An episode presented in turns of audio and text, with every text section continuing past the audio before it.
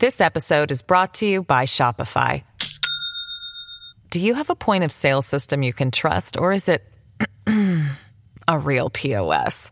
You need Shopify for retail. From accepting payments to managing inventory, Shopify POS has everything you need to sell in person. Go to shopify.com slash system, all lowercase, to take your retail business to the next level today. That's shopify.com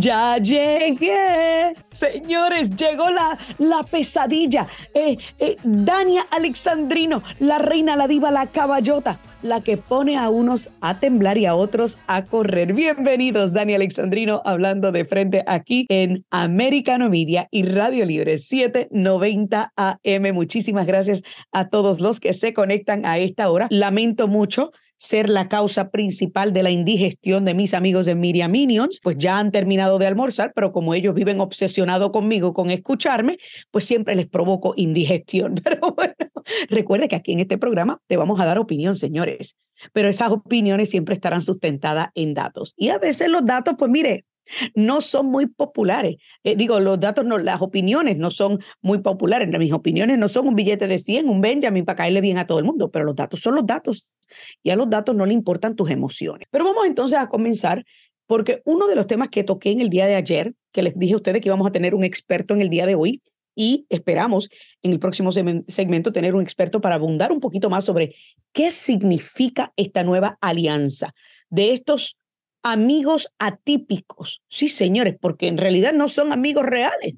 Y estoy hablando de la cumbre, la, la reunión que recién culminó entre eh, Vladimir Putin y Xi Jinping, los líderes rusos y chinos respectivamente que se llevó a cabo allá en la ciudad de Moscú. Usted sabe que yo ayer estuve hablando un poquito sobre qué ocurrió y una de las cosas que más se mencionó fue este acuerdo económico, un acuerdo bilateral económico entre Xi Jinping y Putin, del cual todavía no se ha publicado detalles, que quede claro, que todavía es la hora que nadie sabe cuál es la, eh, o sea, la envergadura de este acuerdo, no se sabe con, eh, cuál es la expansión de este acuerdo, a qué punto llega, qué cubre, eh, pero a la hora de la verdad todos sabemos, China no necesita ningún ninguna ayuda económica de Rusia. Aquí el que realmente necesita la ayuda es Vladimir Putin por la guerra que tiene librada sobre Ucrania desde hace un año. Pero China siempre ha querido ser el líder del mundo. Y como yo, yo le dije a ustedes en el día de ayer, estamos hablando de dos tipos que a la hora de la verdad no son verdaderos amigos. Después de la Segunda Guerra Mundial, Rusia se quedó con gran parte de territorio chino. Creo que este, más de 100, eh, no sé si eran acres o millas cuadradas, algo así, eh, que se quedó después de la guerra cuadrada. No tengo, de la, Segunda Guerra Mundial, no tengo el dato exacto, Miriam Minion, pero se quedó con, con parte del territorio chino. Ustedes saben que luego de la Segunda Guerra Mundial, Rusia se, siguió, se expandió tanto a tal grado que creó la Unión Soviética. Luego, después de 1991, se desbandó la, la Unión Soviética, X, Y, Z. Pero yo no voy a entrar en detalles históricos porque aquellos de ustedes que les gusta leer conocen la historia. Que Dani Alexandrino se la vuelva a enseñar. Pero le, le toco nuevamente todo esto para que ustedes entiendan de que no son amigos naturales. Pero en esta ocasión existe una debilidad en el hemisferio occidental, o sea, en nuestro hemisferio, una debilidad que por lo general era prácticamente el ente neutralizante del resto del mundo, quien mantenía a estos dictadores, a estos tiranos a raya, que es Estados Unidos de América. Pero lamentablemente tenemos un presidente que ha demostrado su debilidad en distintos aspectos, no solamente por su carencia de presencia en asuntos internacionales, o al menos cuando ha dado presencia, como en el caso de Ucrania, lo ha hecho de una manera un poquito flaca y un poquito y, no contundente. Y en términos, obviamente, de liderazgo, demostró su debilidad con la aparatosa salida de Afganistán. Y eso yo lo he dicho en repetidas ocasiones. Eso fue el inicio del deterioro de Joe Biden como presidente, al menos ante los ojos de la, del centro y de una izquierda no tan extrema. Ahora bien, esto lo he hablado en repetidas ocasiones y le he dicho a ustedes en muchas ocasiones que, mire, yo no soy experta en asuntos internacionales, pero llevo lo suficiente el suficiente tiempo siendo periodista, leyendo, investigando y analizando estos temas para entender de que esto no pinta bonito, de que esto es sumamente peligroso,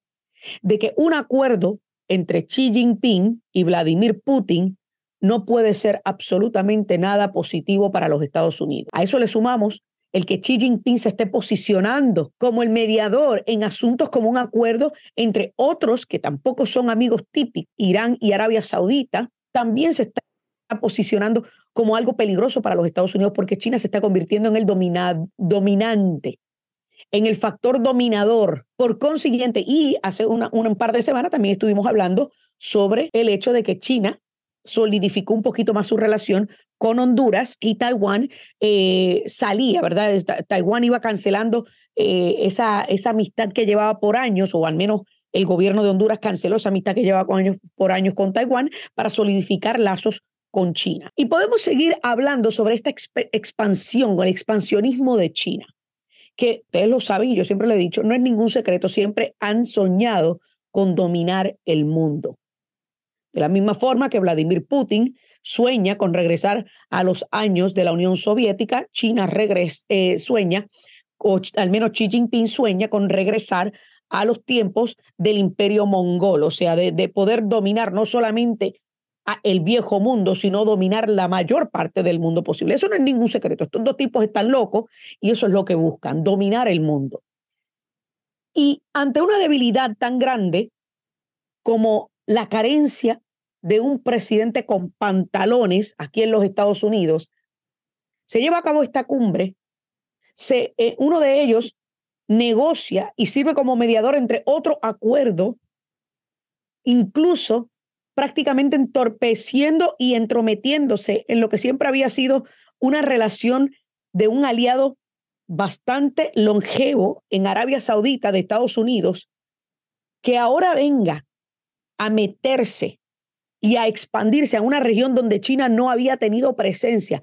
Señores, aquellos que saben de estrategias militares, de estrategias económicas, reconocen que esto es sumamente peligroso para los Estados Unidos.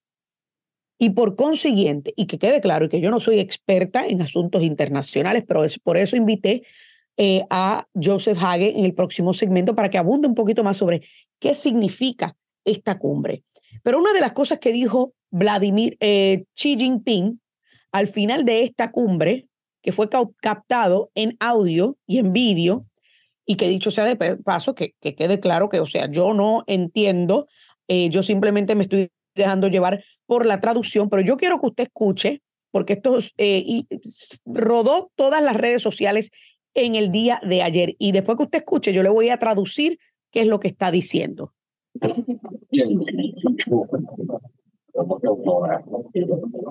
Это как раз сейчас перемены, которые не было в течение Сталина. Там, где вместо двигать эти перемены. Берегите, пожалуйста, дорогие, дорогой друг.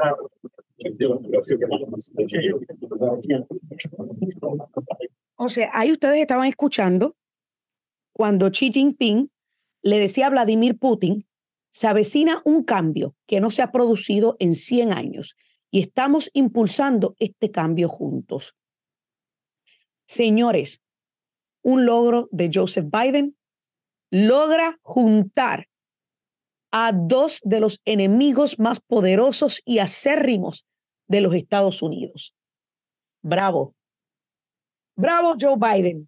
Esto es para todos mis amigos trompodiólatras socialistas de cartón, gigantes emocionales, enanos intelectuales, que por cuatro años estuvieron con una pataleta y con odio a Trump, gritando de que nos iba a meter en una nueva guerra mundial. Y es en este instante en donde cada uno de nosotros debe estar en alerta máxima, porque esta alianza, esta amistad atípica entre estos dos enemigos acérrimos de los Estados Unidos que, mire, si se, si se dijera que son enemigos como Nicaragua, Cuba, que son pequeñitos, ¿qué, pueden hacernos Nicaragua y Cuba? Pero estamos hablando de dos enemigos, uno con poderío militar nuclear, ese es el caso de eh, eh, Rusia, también el otro con poderío militar y nuclear, y uno de ellos con un poderío económico vasto. Estamos hablando de China. O sea que China sí tiene el poder económico para sustentar una guerra expansionista. China no le va a interesar entrar en una guerra o en conflicto bélico, porque ellos lo que quieren es lograr la dominancia económicamente y lograr esa dominancia y ese control del mundo sin tener que disparar un tiro. Pero a la hora de la verdad, el gobierno comunista chino, señores, por si usted no lo sabía, tiene el ejército más grande del mundo, unos dos millones y pico de personas. Le sigue Estados Unidos con 1.6 millones de soldados. A pesar de que nosotros aquí, gracias a la segunda enmienda, tenemos la milicia más grande de todo el mundo, con 75 millones de ciudadanos americanos armados. Sin embargo, estamos hablando de un conflicto con dos naciones que tienen poder y armamento nuclear, que se están uniendo en contra de Estados Unidos porque vieron la debilidad de este presidente. Usted no me tiene que creer a mí. Los datos son los datos y a los datos no le importan las emociones. Y en este próximo segmento vamos a abundar un poquito más con una persona que es experto en temas del Medio Oriente y en estos asuntos internacionales para realmente evaluar cuán peligroso es esta amistad de estos dos amigos atípicos. No se mueva, que ya volvemos. Dani Alexandrino hablando de frente aquí a través de Americano Media y Radio Libre 790. This episode is brought to you by Shopify. Do you have a point of sale system you can trust, or is it a real POS? You need Shopify for retail. From accepting payments to managing inventory, Shopify POS has everything you need to sell in person.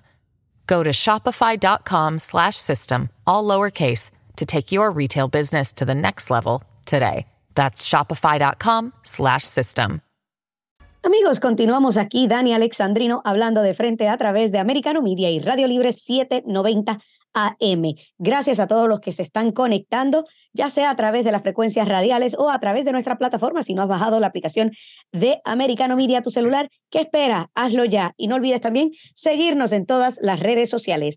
Americano Media, en todas, pero en todas las más populares, ahí estamos. Y de esta servidora, Dani Alexandrino, también está en las principales plataformas sociales. Pero bueno, ayer estuvimos hablando un poquito sobre este tema que ha pasado desapercibido hasta cierto punto en la prensa. En la prensa, como yo le llamo, propagandista del Partido Demócrata. Eh, y es porque, pues, hasta cierto punto no le conviene que se sepa y se vea nuestra debilidad a nivel internacional, eh, particularmente cuando estamos viendo dos adversarios de los Estados Unidos firmando acuerdos bilaterales económicos y prácticamente apoderándose del hemisferio viejo, del viejo mundo. Y estamos hablando de Xi Jinping y de Vladimir Putin, que mucho ha ocurrido, no solamente que ellos se reunieron, hubo una cumbre entre ambos a principios de semana que culminó eh, la mañana del miércoles, eh, sino que también se ha estado hablando de que Xi Jinping fue el mediador en un acuerdo o, está siendo el mediador en un acuerdo entre Irán y Arabia Saudita. También otros dos que por lo general no son amigos. Mire, a la hora de la verdad, China y, Rusia nunca han sido amigos. Recordemos que después de la Segunda Guerra Mundial, Rusia se quedó con parte del terreno de China. Así que queremos abundar un poquito más sobre qué representa esta nueva alianza, estos amigos no típicos, o sea, amigos atípicos. Eh, y para esto me acompaña Joseph Hage, eh, analista político y experto en el Medio Oriente. Buenas tardes, Joseph, bienvenido. Buenas tardes, gracias por la invitación. Un placer tenerlo aquí en el programa porque son pocas veces que tenemos a alguien con eh, esta expertise, ¿verdad? Y, yo creo que hay muchas cosas que están ocurriendo, muchas fichas que se están moviendo simultáneamente. Eh, pero vamos a comenzar con esta cumbre que acaba de, de culminar y es esta reunión de tres días que se llevó a cabo en Moscú entre eh, el líder ruso Vladimir Putin y el este, líder chino Xi Jinping. Ambos, que yo siempre he dicho, son personas con aires de expansionismo. ¿Qué representa esta cumbre para los ojos del resto del mundo y también para Estados Unidos? Mira, estamos viendo ahora la, la, hoja de ruta o el mapa con la cual el, el presidente chino quiere eh, eh, hacer su expansión geopolítica internacional. Eh, él aseguró su, su elección, aseguró un nuevo mandato, consolidó el poder con el Partido Comunista Chino y se, en su discurso dijo que prometió al, al pueblo chino una prosperidad en los próximos años. Y para tener prosperidad necesita un crecimiento económico 8-9%, y para hacer eso China tiene que manufacturar, incrementar su manufactura y venderla a través del mundo. Para enfrentar a Estados Unidos necesita aliados. El primer aliado que encontró que lo necesita más que, lo, que China necesita a Rusia es eh, Vladimir Putin y le hizo esa visita a través del mundo. Es una para los ojos del mundo y para los ojos de Estados Unidos es una alianza económica, pero sabemos muy bien que las alianzas económicas se expanden más adelante a asistencia militar, asistencia de inteligencia, asistencia de lo que sea. Lo que estamos viendo eh, ya tiene eh, eh, el, el, el, mapa, el presidente chino, el próximo viaje no me extraña que sea Brasil, que él tiene, quiere su expansión en América Latina. Brasil es una economía fuerte. Además, a Brasil había hablado de una moneda alternativa al dólar. Entonces, ahí se suma la, eh, India a la, y eh, Brasil para este bloque económico que está proponiendo con Irán el uso de la moneda china a cambio del dólar americano. Claro. Entonces, y después, eh, antes de, de, la visita a Rusia, hubo el acuerdo patrocinado eh, por China entre Irán, dos adversarios también, eh, Irán y Arabia Saudita, y que francamente limita bastante las acciones de Irán militar y expansiones geopolíticas en la región, pero aumenta la postura y la posición iraní adentro de Irán y como un, un jugador a nivel mundial aliado con China y Rusia, lo que eleva el peso de Irán como productor de petróleo que lo necesita China. Y también la China entró en un mercado que era casi exclusivamente de Estados Unidos y del Occidente, que es el mercado de Arabia Saudita. El príncipe heredero tiene un plan de, er, de construcción para, la, para Arabia Saudita con una, una meta bien ambiciosa que para el 2030 quiere eh, eh, mostrar al mundo que Arabia Saudita puede competir hasta con Europa. Y todo ese dinero para las inversiones va a comer un gran uh, chanco, un gran, gran parte de, este, de esta inversión lo va a comer China de, de, adelante de las em, empresas americanas. Acabas de mencionar varias cosas importantísimas que quiero que tratemos de disectarla de la manera más breve posible.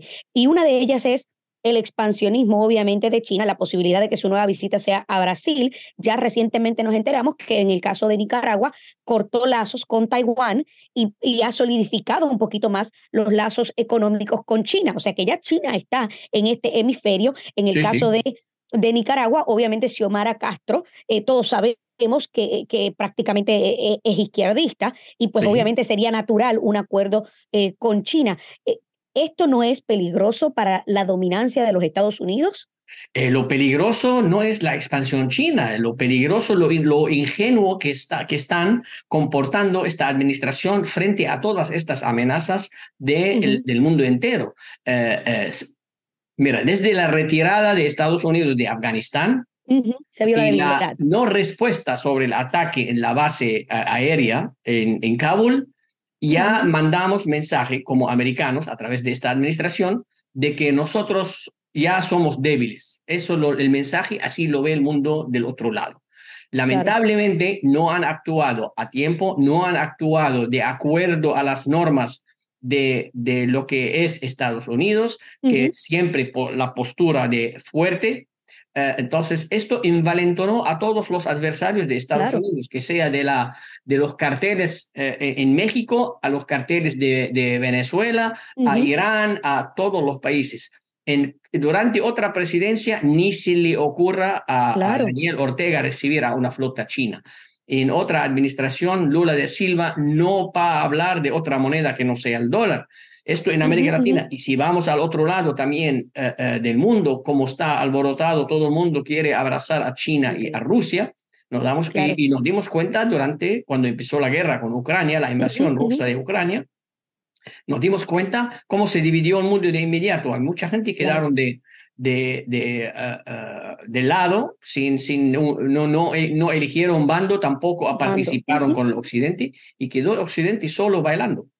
Claro, y otra de las cosas que mencionaste fue obviamente este acuerdo entre Rusia e Irán, que es lo que yo siempre he dicho, o sea, estamos hablando que esta, estos acuerdos prácticamente son el enemigo de mi enemigo es mi amigo, porque a la hora de la verdad no son amigos naturales ninguno, ni Irán ni Arabia Saudita, ni China ni Rusia, pero esto no aísla aún más a Israel, un eterno aliado de los Estados Unidos, ¿no, no es esto peligroso aislando más a Israel en esa región?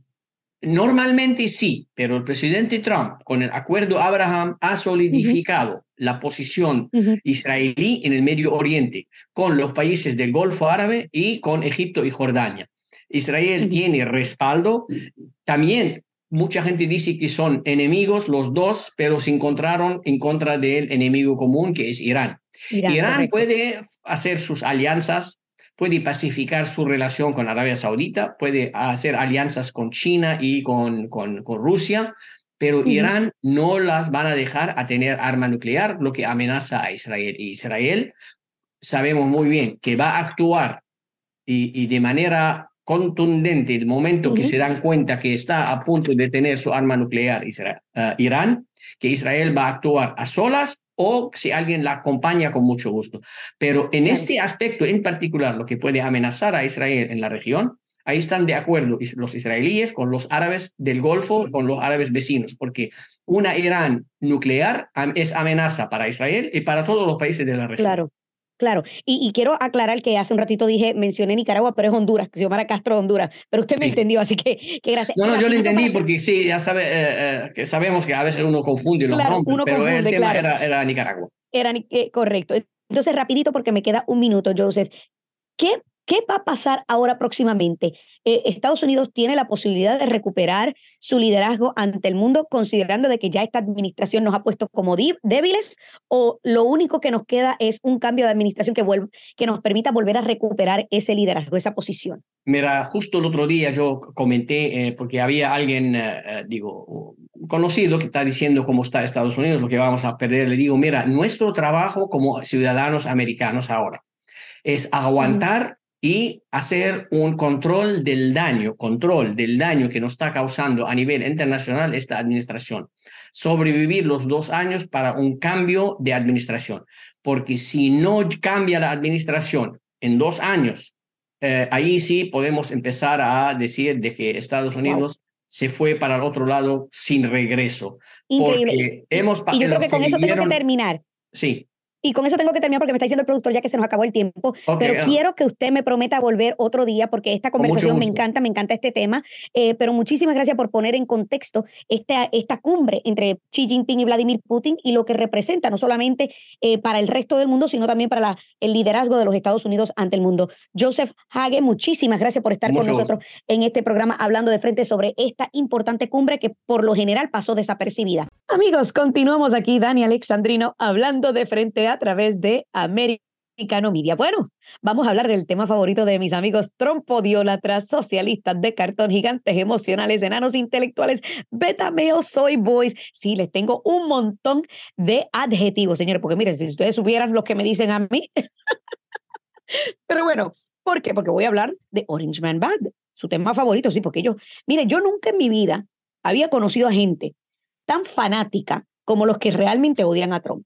Porque, señores, yo conozco muchos trompistas que no se pasan hablando de Trump, o sea, no viven día y noche hablando de que Trump esto, Trump lo otro. Sin embargo, aquellos que lo detestan, que lo odian, tienen un delirio con Trump que yo creo que ellos sueñan con Trump, tal y como Miriam Minions lo tiene conmigo, que sueña, ellos desayunan, almuerzan, cenan y sueñan con Dani Alexandrino. pues estos Trump odiólatras es lo mismo. Por eso yo les llamo Trump odiólatras, porque ellos idolatran a Trump, pero lo odian al mismo tiempo. Usted me entendió, pero bueno, ellos, ellos no se entienden, eh, eh, no entienden esa, esa relación de amor y, odio, pero bueno, yo se la estoy explicando. Vamos a hablar de, de, Donald Trump. Y es que resulta pues que parece que se le está poniendo los huevos a peseta, a pesar de que los huevos no están a peseta porque bastante caro que están los huevos, se le están poniendo los huevos a peseta a Alvin Bragg, el fiscal de, eh, el fiscal de distrito de allá de Manhattan, que parece estar teniendo dificultades convenciendo al gran jurado para presentarle cargos a Donald Trump porque el caso está disque débil, disque débil. Pues señores, porque pues mire, básicamente, básicamente este, una fuente que le dijo a Trending Politics News, le dijo que they are having trouble convincing the jury to swallow the case. It's weak case and has caused divisions in the DA's office. Parece que está causando divisiones en la oficina del fiscal de distrito. Sí, señores, el mismo que ha dejado a delincuentes de criminales y delitos de felonía, delitos graves, salir con cargos de delitos menores. Este mismo, este mismo, preocupado por cargos de un caso que proscribió hace tiempo. Pero bueno, vamos entonces rapidito a pasar a hablar de Donald Trump y de la carta, de la carta, este, de que aparentemente eh, ya este, se publicó por Donald Trump en su cuenta eh, de Truth Social. Y es que Donald Trump, y le voy a leer palabra por palabra, déjeme buscarlo. A ver, aquí está. Ok, ayer Donald Trump publicó algo que dice, wow, look, what I just what just found. A letter from Cohen's lawyer to the Federal Election Commission. This is total, totally exculpatory and must end the Manhattan District Attorney's witch hunt immediately. Cohen admits that he did it himself. The DA should get on with prosecuting violent criminals so people can walk down the sidewalks of New York without being murdered.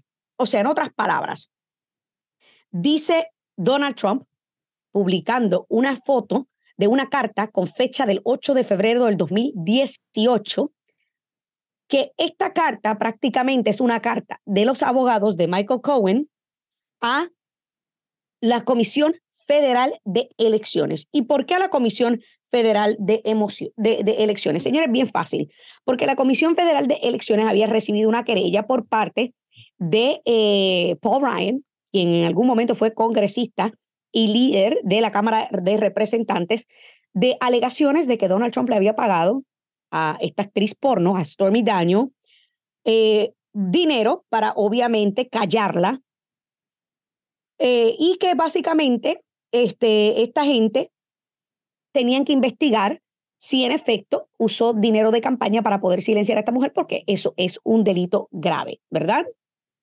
Porque de que se llevan a cabo acuerdos constantemente para silenciar estos amoríos y estas relaciones extramaritales, este, pues a cada rato ocurre. Entonces, yo, usted sabe que yo le mencioné a ustedes ayer el, el caso de Paula Jones y Bill Clinton, que pues fueron a corte y luego en una corte civil Bill Clinton le pagó 850 mil dólares a Paula Jones para callarla, pues, para que se quede, quédate calladita, nena, no digas nada. No digas nada de la relación, no digas nada de los, del sexo X, Y, Z. Entonces, pues se habló mucho de que, de que Donald Trump había dado las órdenes para pagar a esta mujer, una porno, que aparente, una actriz porno que aparente y alegadamente Donald Trump contrató con quien sostuvo relaciones sexuales. Señores, estamos hablando de relaciones sexuales de dos adultos que consintieron a esta relación sexual. Pero resulta, y según dice esta carta, que aparente y alegadamente el abogaducho, mentiroso y politiquero de Michael Cohen usó sus propios fondos, o sea, su propio dinero para facilitar el pago de 130 mil a Stormy Daniel. Y le voy a leer precisamente el segundo párrafo de esta carta, porque esto es la parte importante. En una transacción privada en el 2016, se la estoy traduciendo, o sea, voy traduciendo sobre la marcha. Antes de la elección presidencial de los Estados Unidos, el señor Cohen utilizó sus propios, su propio dinero, sus propios fondos personales para facilitar un pago de 130 mil dólares a la señorita Stephanie Clifford. Ni Trump, ni la, Trump, ni la organización Trump, ni la campaña Trump participaron de esta transacción con Miss Clifford y ninguno reembolsó a Mr. Cohen por el, por el pago directa o indirectamente. O sea, repito, ni la organización Trump ni la campaña de Trump participaron de esta transacción con Miss Clifford, porque ese es el nombre de pila de Stormy Daniel. Stormy Daniel es un nombre pornográfico.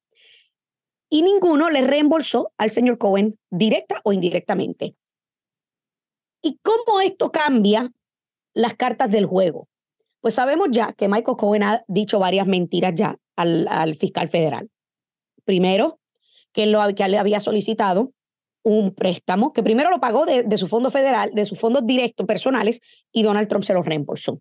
Luego dijo que para que su mujer no se enterara ni viera que le estaba sacando 130 mil dólares para silenciar una actriz porno, pues entonces sacó un préstamo para pagarle a Miss Clifford, o sea, a, este, a Stormy Daniel. Y luego Donald Trump le iba a reembolsar ese dinero. Pues aparente y alegadamente, según esta carta, escrita por Stephen Ryan, abogado en ese entonces de Michael Cohen, ninguna de esas dos cosas que ha trascendido ya previamente era la verdad. De acuerdo a esta carta, la verdad es que aparente y alegadamente Michael Cohen fue quien pagó este dinero de su propio bolsillo y que ni la organización Trump ni la campaña de Trump participaron de la transacción y que dicho sea de paso, ninguno le hizo reembolso de ese dinero. Ahora bien, ¿por qué es esto importante? Esto es importante, señores, porque es precisamente ese pago en lo que estaba motivando a Alvin Braga, este politiquero barato, eh, verdugo y eh, discípulo del multimillonario socialista eh, George Soros, es lo que estaba motivando estos posibles cargos en contra de Donald Trump. Que dicho sea de paso, vuelvo y repito, como esto ha ocurrido en repetidas ocasiones con otros políticos, en realidad no tiene tentáculos para convertirse en delito. Y lo más que puede menor. Y de ser un delito menor, como esto ocurrió en el 2016, proscribieron esos cargos en el 2018, o sea, en el mismo año en donde se estaba llevando a cabo esta carta. Entonces, si esto hubiese sido un delito mayor, que es decir, que se utilizó con el dinero de campaña, que es lo que menciona esta carta particularmente, entonces, eso sí es un delito mayor, utilizar dinero de campaña para estos modos. Pues entonces eso proscribiría, o sea, que es decir, que los cargos vencerían cinco años después de haber ocurrido. Cinco años después del 2016 vendría siendo, señores, 2021. O sea que por donde usted lo vea, este caso no tiene ni pie, ni pisada, ni cabida. Y eso Alvin Bragg lo sabía desde antes que se, que se filtrara este posible arresto. Y esto queda nuevamente, queda nuevamente como otra patraña más y otro invento más de la izquierda radical de este país de impulsar una narrativa y persecución en contra de un adversario político. Porque han tratado por todas las vías, desde el 2016, de inhabilitar a Trump, de hacerle impeachment, de buscar. Es más, yo recuerdo, y el otro día estaba yo escuchando una compilación de audios de la prensa propagandista que han repetido tantas y tantas veces desde el 2016. The walls are closing in, the walls are closing in. Se le están cerrando las paredes encima a Trump. Ya no, no veremos a Trump culminar su primer término. Muy pronto veremos a Mike Pence juramentar como presidente. Sí, señores, esto eran algunas de las palabras que salían de la boca de los, eh, eh, de los activistas políticos periodistas que se llaman a sí mismos periodistas, los eh, periodistas de activismo, que básicamente se llenaban la boca engatusando a todos sus seguidores, a todos los tontos útiles que carecen de la habilidad de pensamiento analítico propio, que se creyeron toda esa patraña por los pasados cinco o seis años. Y nuevamente esto demuestra que no tienen nada, que no han podido con el hombre y que continúan intentando a la mala de hacerle y pegarle algo a Donald Trump para inhabilitarlo políticamente y ellos poder hacer un cruising to victory, o sea, llegar directo a la victoria sin verdadera oposición. Y vuelvo y repito, y la pregunta nadie me la ha podido responder. ¿Qué posiblemente puede saber Trump que le tienen tanto y tanto miedo que se ha convertido en la persona más perseguida de los Estados Unidos de América, del Partido Demócrata y la izquierda radical de este país? Es una pregunta que todos nos debemos hacer y todavía es la hora que nadie me la ha sabido responder. Hacemos una breve pausa, señores. No se muevan, que todavía falta la recta final. Aquí, Dani Alexandrino hablando de frente a través de Americano Media. So they've got bank records showing a Chinese energy company paying three Biden family members through a third party. What were they paid for? Look, I'm just not going to respond to that from here. Look, we have heard from House Republicans for years and years and years um, how uh, how the inaccuracies and lies when it comes to this issue, and I don't even where to begin to even answer that question because again accuracy for the past uh, couple years and i'm just not going to get into it from here. Okay Ay, Karim, Karim, Karim. Señores, mire, Karim Jean-Pierre, honestamente, Karim Jean-Pierre se gana el título de la peor secretaria de prensa en la historia de los Estados Unidos. Quita arrebatándoselo de las manos a, a Raggedy Ann, a Peppermint Patty, eh, Chucky, Chucky, de eh, su predecesora. Ay, ya hasta se me olvidó. Eh, Jen Psaki. Mira para allá, se me había olvidado hasta el nombre de Jen Psaki. la peor, o sea, no sabe ni siquiera mentir. Ahí escucharon a Peter Ducey de eh, Fox News preguntarle sobre esta información que hemos visto salir, que nos dio James Comer, el presidente del Comité de Asuntos de Vigilancia de la Cámara de Representantes, que alegan tener documentos y estados de cuenta de parte del el Banco of, America, Bank of America, que demuestran cómo la familia Biden había recibido más de un millón de dólares en pagos de una firma china vinculada, una de una compañía de energía china vinculada al Partido Comunista Chino.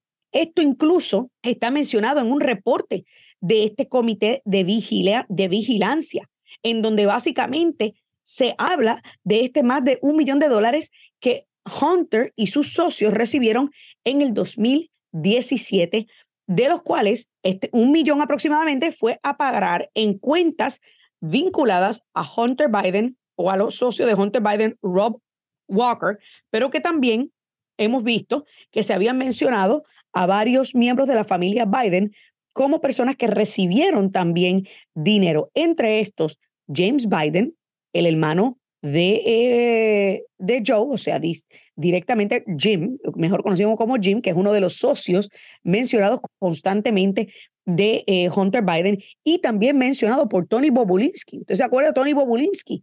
Eh, que en el 2020 había hecho una rueda de prensa en donde dice tener pruebas de emails mensajes de texto, mensajes de WhatsApp que corroboran los envolvimientos directos de Joe Biden en los asuntos de los negocios turbios de su hijo a través de eh, la compañía Sinohawk Holdings, que obvio tenía, tenía acuerdos con esta compañía de energía china conocida como CEFC.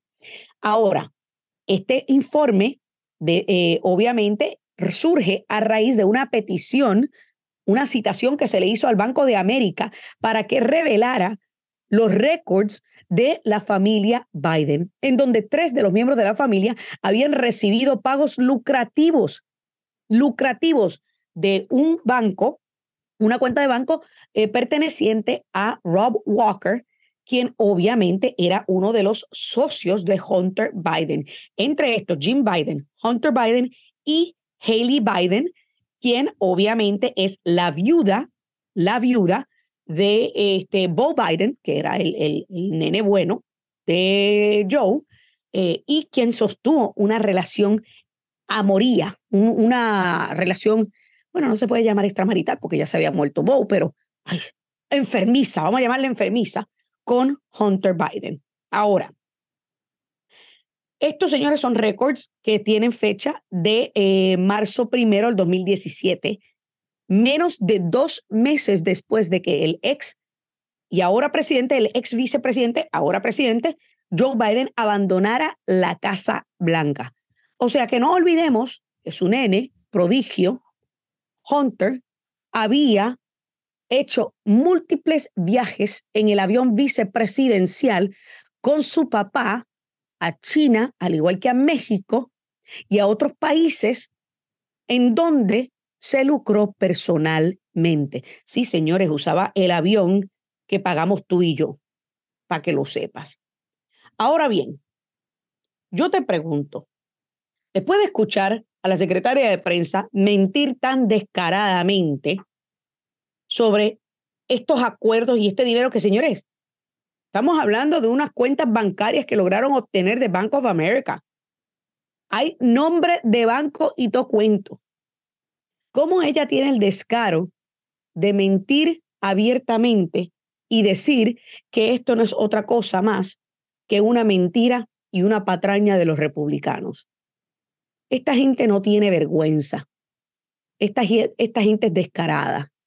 Los demócratas inventaron el truco y también inventaron la mentira. Es verdaderamente asombroso, verdaderamente asquiante y verdaderamente... Eh, no, encuentro otra palabra más bonita para decir, porque después vienen y dicen que yo estoy hablando malas palabras, pero Porque yo les garantizo a ustedes, señores, que si las cartas fueran inversas, que si de quien estuviéramos hablando de negocios turbios o de, lucras, o de contratos lucrativos, utilizando su apellido y sus influencias políticas, porque una cosa es usar el apellido y otra muy distinta es este, usar influencias políticas, que es lo que estaba haciendo el descarado del drogadicto de Hunter Biden, utilizando las influencias políticas de su papá para lucrarse este, económicamente. Ahora bien, ahora bien, si las cartas fueran al inverso, que yo he escuchado a muchísimos imbéciles, ah, pero Trump Jr., ¿qué tú me dices de Trump Jr. y de Eric Trump? ¿Y qué tú me dices de Ivanka, que han utilizado el apellido de... Claro, perfecto. Pero la diferencia es que esta gente son multimillonarios de nacimiento. Eh, Donald Trump Jr., Eric Trump, Ivanka Trump nacieron en riqueza, nacieron en privilegio. No necesitan vender mucho su apellido porque se vende solo. Lo que estaba haciendo el drogadicto de Hunter Biden era vendiendo influencias políticas y las conexiones políticas de su apellido político para poder lucrarse económicamente. No es lo mismo ni se escribe igual. Y usted puede odiar a la familia Trump todo el día y envidiarle sus millones. Sí, porque a eso es que se resume. La mayoría de la gente que odia a Trump, cuando tú le preguntas por qué lo odian, no te saben dar una prueba contundente ni una respuesta contundente del por qué lo odian. Y a fin de cuentas se resume a, siempre lo mismo. Ah, ese multimillonario, ¿qué es esto? ¿Qué es lo otro? Y siempre mencionan sus millones. ¿Sabe qué? El tipo lo ha trabajado, lo hizo, porque sí, él también nació en cuna de oro, pero él multiplicó los millones que él eh, que tenía su papá. Por consiguiente, él lo ha trabajado. Que a usted no le guste son otros 20 pesos. Y el apellido Trump se vende solo a través de todo el mundo. Pero lo que estaba haciendo Hunter Biden y James Biden era algo totalmente distinto y digno de repudio de cualquiera que detesta la corrupción gubernamental. Porque la diferencia entre Trump y Joe Biden es que Trump dejó de ser un multimillonario magnate para convertirse en servidor público. Y Hunter Biden y Joe Biden se han convertido en millonarios siendo servidores públicos. Bueno, él no, porque Hunter no es ningún servidor público, pero su papá, utilizando las influencias y los contactos políticos en el gobierno para convertirse en, en, en millonarios. Y ahora yo voy a decir lo que dije en algún momento hace un tiempo atrás cuando estaban insistiendo en ver los taxes de Trump. A mí no me interesa ver los taxes de un multimillonario que dejó a un lado su fortuna para convertirse en servidor público. A mí me interesa ver los taxes de servidores públicos que por más de 50 años se han lucrado ese servicio público y se convirtieron en millonarios. Esos son los taxes que yo quiero ver, de cómo alguien con un salario de servidor público, con un salario de político, se vuelve multimillonario. O se vuelve millonario, porque ni siquiera multi, se vuelve millonario. Pero nadie hace esas preguntas, ¿sabes por qué? Porque son las preguntas difíciles. Y porque a muchos en la izquierda y en la prensa propagandista no le conviene que esa pregunta se haga.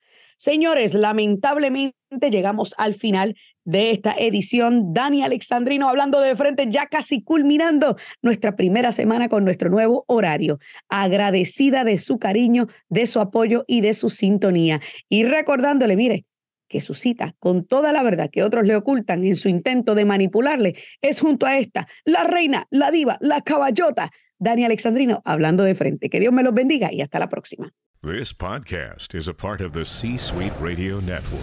For more top business podcasts, visit c-suiteradio.com.